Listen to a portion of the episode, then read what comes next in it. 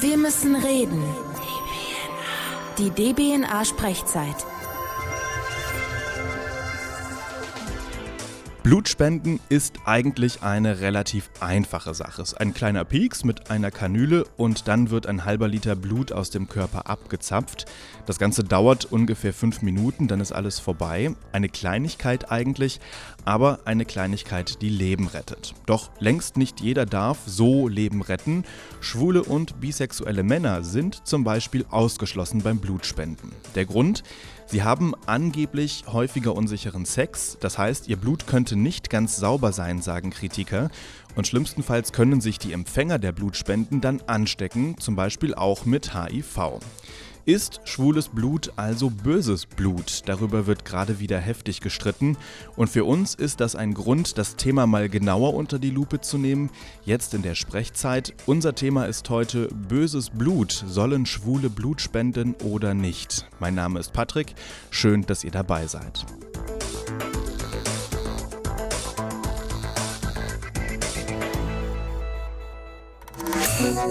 Sprechzeit. Mein Gast heute ist Manfred Bruns. Er ist Mitgliedsvorstand beim Lesben- und Schwulenverband Deutschland und er war lange Jahre Bundesanwalt am Bundesgerichtshof. Das ist eines der höchsten Gerichte in Deutschland. Und er ist mir jetzt am Telefon zugeschaltet. Hallo, Herr Bruns. Ja, hallo Patrick. Wir sagen du, finde ich gut. Ja. Im Internet, da gibt es gerade eine Petition und da wird gefordert, dass Schwule und Bisexuelle Blut spenden dürfen. Bunte Spenden heißt diese Petition und mehr als 12.000 Menschen haben da schon mitgemacht. Sie auch?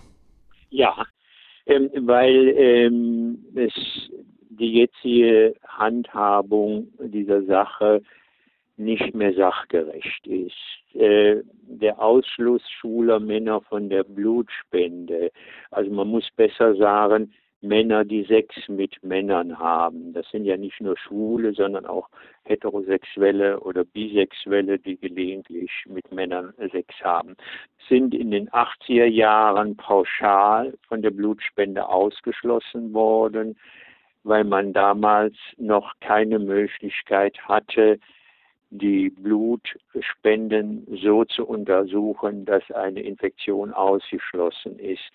Das war so die Zeit, als HIV gerade ähm, groß im Kommen war, ne? Ja, und äh, das Problem ist ja, dass damals nur der Antikörpernachweis möglich ist, die sich nach der Infektion bilden. Und das kann eine lange Zeit sein. Ein paar Wochen, kann auch ein Monat oder länger sein. Und während dieses diagnostischen Fensters konnte nicht nachgewiesen werden, ob die Blutspende infiziert ist oder nicht. Da habe ich ganz kurz eine Nachfrage. Also Sie sagten jetzt gerade, äh, du sagtest, ich muss mich erstmal umgewöhnen, du sagtest gerade diagnostisches Fenster. Das heißt im Grunde, wenn man sich mit HIV infiziert, dann kann man das nicht sofort nachweisen? Äh, also jedenfalls damals konnte man es nicht, weil man nur die, die Antikörper äh, nachweisen konnte, die sich nach einer Infektion bilden. Heute kann man aber die Viren als solche nachweisen und das ist sofort möglich. Okay, das heißt, das Argument, das man ja häufig hört, schwule Menschen sind oder auch bisexuelle Menschen oder vor allen Dingen Männer sind häufiger mit HIV infiziert und dürfen deshalb nicht Blut spenden, das gilt eigentlich gar nicht mehr, weil man das Blut ja testen könnte. Oder verstehe ich dich falsch? Also es gibt immer noch gewisse Restrisiken, aber ähm, die Sicherheit der Blutproben, äh, also das, was man da untersuchen kann, ist so verbessert worden, dass das fast ausgeschlossen ist. Und wenn Sie sich die Zahlen anschauen, äh, wann es zur Infektion durch Blutspende gekommen ist, das waren, ich weiß nicht mehr, in den letzten zehn Jahren fünf oder sechs Fälle, ich weiß nicht mehr genau. Jedenfalls waren das mehrheitlich nicht schwule Männer, äh, sondern ähm, Heterosexuelle, die, die sich irgendwo angesteckt hatten. Meistens sind das Touristen, die dann in, ähm, in irgendwelche ostasiatischen oder sonstigen Ländern gehen und da dann äh, Sex mit Prostituierten haben. Also diese wie nennt man sie nochmal, diese Sextouristen nennt man sie, glaube ja, ich. Sextouristen, ja. Ausdruck lieber jetzt nicht an. Ich ja. habe hab mir die Zahlen nochmal angeschaut. Es waren ähm, sechs Infektionen und davon gingen ähm, nur zwei auf eben diese Männer, die Sex mit Männern haben und vier Stück auf Heterosexuelle. Und das ist ja, finde ich, so ein Punkt in dieser Diskussion, der geht so ein bisschen, der geht so ein bisschen daneben, weil man immer nur über das Blutspendeverbot für Schwule diskutiert. Es wird immer nur gesagt, die äh, schwulen Männer sind im höheren Maß, also die Gruppe der, der äh, schwulen Männer ist im höheren Maße durchseucht. Das stimmt ja auch. Und deswegen muss man vorsichtig sein. Also ganz von der Hand zu weisen ist dieses Argument nicht, dass das Blut von Schwulen und Bisexuellen, dass dieses Blut tatsächlich ein höheres Risiko hat. Ja, aber es ist, Sie sehen ja an den Zahlen, dass es sich nicht auswirkt. Es kommt nicht oft darauf an, ob man einer Risikogruppe angehört, sondern es kommt darauf an, wie man sexuell sich verhält. Also wenn ein schwuler Mann nun absolut ähm, Vorsorge trifft, dass es nicht zur Infektion kommt oder wenn er nur äh, innerhalb seiner Partnerschaft Sex hat, dann ist er kein Risiko. Während so ein Sextourist, der gelegentlich, äh, was weiß ich, nach äh, äh, äh Thailand oder wo fährt und dann da rummacht der, und dann Kondom benutzt, der ist dann schon ein Risiko. Ja, warum redet man über diese Leute in der Diskussion nicht? Warum konzentriert man sich da jetzt so auf die Schwulen auf die Bisexuellen? Also man muss dazu sagen, das Ganze äh, ist also rechtlich festgelegt in Richtlinien zur Gewinnung von Blut und Blutbestandteilen und Blutprodukten. Hämotherapie-Richtlinien heißen die, die stammen von 2010 die müssten überarbeitet werden. Dazu hat der Arbeitskreis Blut der Bundesärztekammer schon 2012 neu, ein neue Vorschläge gemacht. Da soll dann nicht mehr auf Risikogruppen abgestellt werden, sondern auf das Sexualverhalten, was ja auch sehr sinnvoll ist. Okay. Und ähm, jetzt gibt es starke Kräfte, die also die Umsetzung dieser Empfehlungen verhindern. Kannst du, die, kannst du die benennen, wer das genau ist? Ja, das sind einerseits die großen Blutspendedienste. Die sind ja heute industrielle Unternehmen und die verkaufen einen Teil dieser Blutprodukte oder bestimmte Produkte, die sie aus dem Blut herstellen, verkaufen sie ins Ausland. Und die befürchten, dass ihre Abnehmer im Ausland äh, das Blut, diese Blutprodukte nicht mehr abnehmen, wenn bei uns die, äh, diese Risikogruppen, also diese Risikobeschreibung geändert wird. Das ist für mich jetzt zum Beispiel neu. Ich dachte immer, wenn ich in Deutschland Blut spende, dann geht das auch an Krankenhäuser hier bei mir in der Gegend zum Beispiel. Also ich wohne zum Beispiel in Köln und ich dachte, okay, das Blut bleibt in der Uniklinik zum Beispiel. Das ist gar nicht so. Also die stellen da also bestimmte Blutprodukte her aus den Blutproben und das ist ein Riesengeschäft, das wird ins Ausland verkauft. Also der zweite Mitspieler da, das ist die Bundesärztekammer. Die Ärzte sind verständlicherweise daran interessiert, dass ähm, nun das alles möglichst sicher ist. Die Bundesärztekammer mauert auch. Und die macht das mit einem Kniff.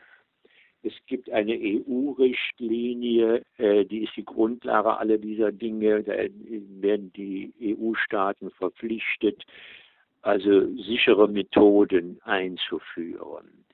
Und die Bundesärztekammer behauptet nun, jetzt müssten erstmal die Richtlinien geändert werden, was ein unendlich langer Prozess ist. Und damit ist das Problem auf Jahre hinaus, äh, also auf die lange Bank geschoben.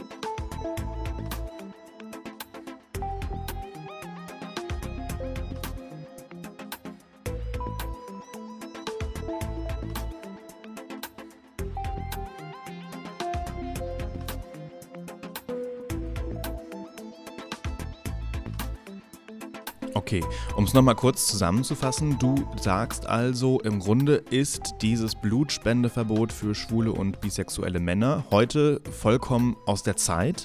Ja. Es ist überhaupt nicht mehr sinnvoll und du plädierst dafür, dass es abgeschafft wird. Nein, ich plädiere nicht dafür, dass es abgeschafft wird. Ich plädiere dafür, dass die Kriterien anders gefasst werden. Jetzt sagt man einfach, schwul darf nicht spenden. Aber in Zukunft müsste, muss man sagen, wie hast du dich sexuell verhalten? War das riskant oder nicht? Und je nachdem wirst du ausgeschlossen oder nicht.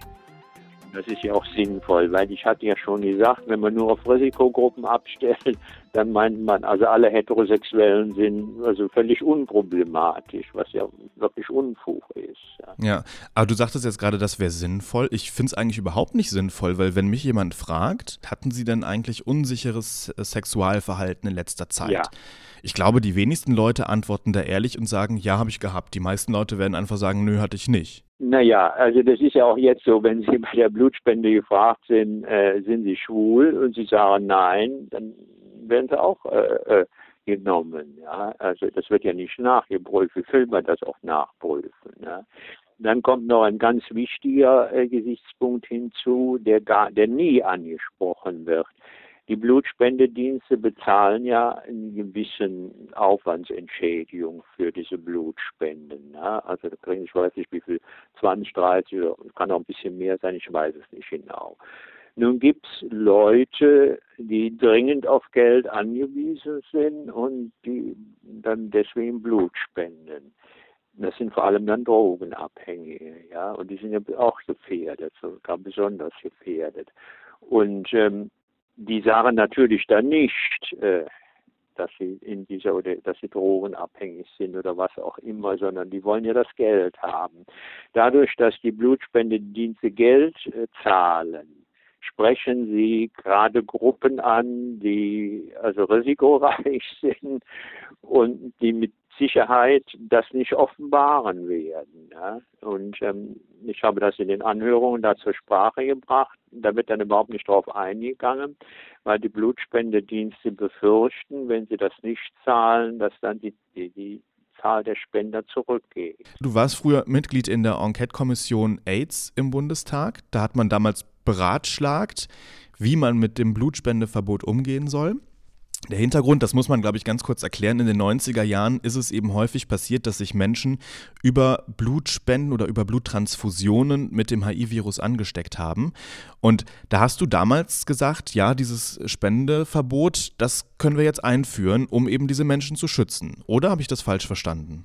Damals, ähm, das ist ja schon sehr, sehr lange her, wurden ja sehr, sehr viele Zwangsmaßnahmen erörtert. Das hatte dieser Gauweiler aus Bayern, heute Bundestagsabgeordnete, damals vorgeschlagen und mit Macht vertreten. Also Reihenuntersuchungen, Berufsverbot, Internierung von Infizierten und allerlei so Scheußlichkeiten. Ja, ganz schön drastische Maßnahmen, oder? Internierung? Das ja, ja. Und da haben wir uns also sehr, sehr gegen gewehrt. Das haben wir ja auch mit Erfolg abwehren können und dann auch mit Erfolg eine vernünftige AIDS-Politik installieren können.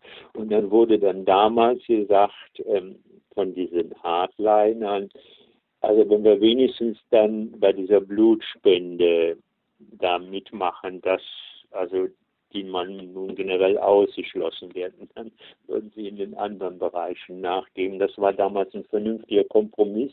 Weil das also das heißt, damals habt ihr im Grunde viel Schlimmeres abgewendet. Ne? Stell dir mal vor, AIDS-Infizierte, HIV-Infizierte würden heute zum Beispiel im Gefängnis sitzen deswegen. Damals war es wirklich also so bedrohlich, dass ich damals gedacht habe, das ging 86 los, wenn du dich jetzt nicht engagierst, dann geht es wieder alles zurück. Dann haben wir wieder so Zeiten wie, wie früher, als äh, Homosexualität noch strafbar war. Ja, du hast vorhin ein schönes Wort benutzt. Du hast gesagt, das war ein Kompromiss, den ihr da damals geschlossen habt. Würdest du diesen Kompromiss denn heute nochmal eingehen oder würdest du sagen, nee, das ist so ein Punkt, da verhandeln wir jetzt auch gar nicht mehr? Nein, natürlich nicht. Das war damals richtig, aber heute ist es nicht mehr richtig, weil, weil sich die Verhältnisse ja ganz geändert haben. Also diese Blutproben können heute so gut untersucht werden, da gibt es ja kaum noch Risiko. Und äh, wenn, dann muss man nicht auf, auf, auf, auf Risikogruppen abstellen. Das ist verkehrt. Die Sprechzeit auf DBNA. Bei uns bestimmst du das Thema. Ist es noch zeitgemäß, dass Schwule und Bisexuelle kein Blut spenden dürfen? Das ist unser Thema heute in der Sprechzeit und wir sprechen mit Manfred Bruns. Manfred, wir haben vorhin schon mal dieses Thema so ein bisschen angekratzt. Viele junge Menschen setzen sich nämlich über dieses Blutspendeverbot hinweg und entscheiden für sich selbst, sie gehen einfach trotzdem spenden. Und wenn sie dann diesen Fragebogen ausfüllen müssen, wo sie gefragt werden, ob sie homosexuell oder bisexuell sind, da lügen die dann einfach. Unser Hörer ähm, Rakshen zum Beispiel hat bei Facebook geschrieben, man muss ja bei der Spende nicht preisgeben, dass man homosexuell ist und somit ist für ihn, sagt er, das Problem dann auch gelöst. Manfred, ist es eine Notlüge? Ist das überhaupt in Ordnung, sich da so drüber hinwegzusetzen über dieses Verbot? Oder was droht einem da? Also insgesamt ist das äh, also nicht so sehr problematisch, ähm, weil also die Blutproben ja untersucht werden. Und wenn er wirklich infiziert war, dann würde das herausgefunden. Also das ist ja dann ohne, ohne Belang.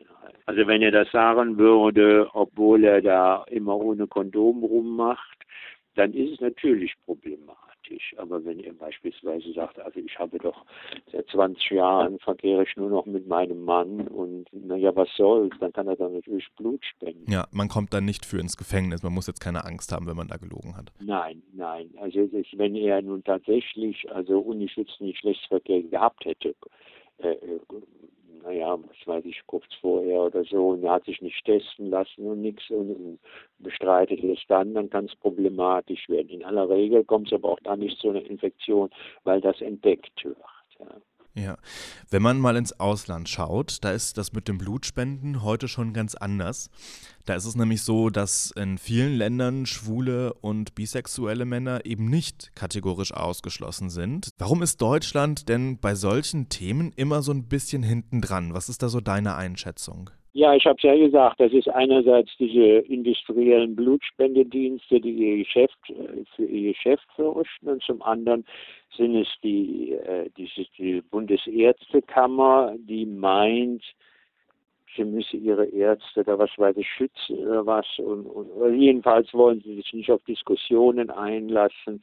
Jetzt ist dieses Thema mit dem Blutspendeverbot, das, das poppt alle Jahre, ist so mein Eindruck, mal auf. Hast du so den Eindruck, dass sich da in Zukunft wirklich etwas ändert? Also sind wir da gerade wirklich auf dem Weg der Änderung oder drehen wir uns mit dieser Diskussion im Kreis? Die wird ja schon seit ein paar Jahren geführt. Ja, das ist so sehr schwierig, wenn man eigentlich gar keinen richtigen Ansprechpartner hat. Eigentlich ist der Gesetzgeber zuständig. Der hat ja auch dieses Transfusionsgesetz erlassen. Der hat aber dann in dem Transfusionsgesetz nicht reingeschrieben, wer ausgeschlossen ist, sondern hat gesagt, wer ausgeschlossen ist, das soll die Bundesärztekammer bestimmen in, in Richtlinien.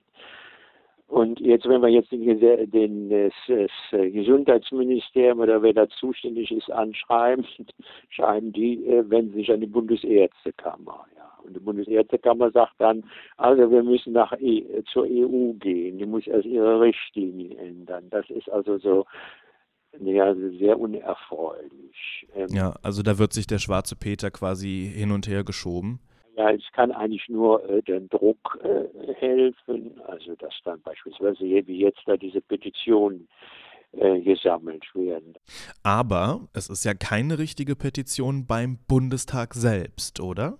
Nein, ist es nicht. Äh, und eine Petition beim Bundestag, die haben wir früher immer gemacht, die bringt auch wenig. Ja, also ähm, man muss, ich weiß nicht mehr, 50.000 zusammenkriegen.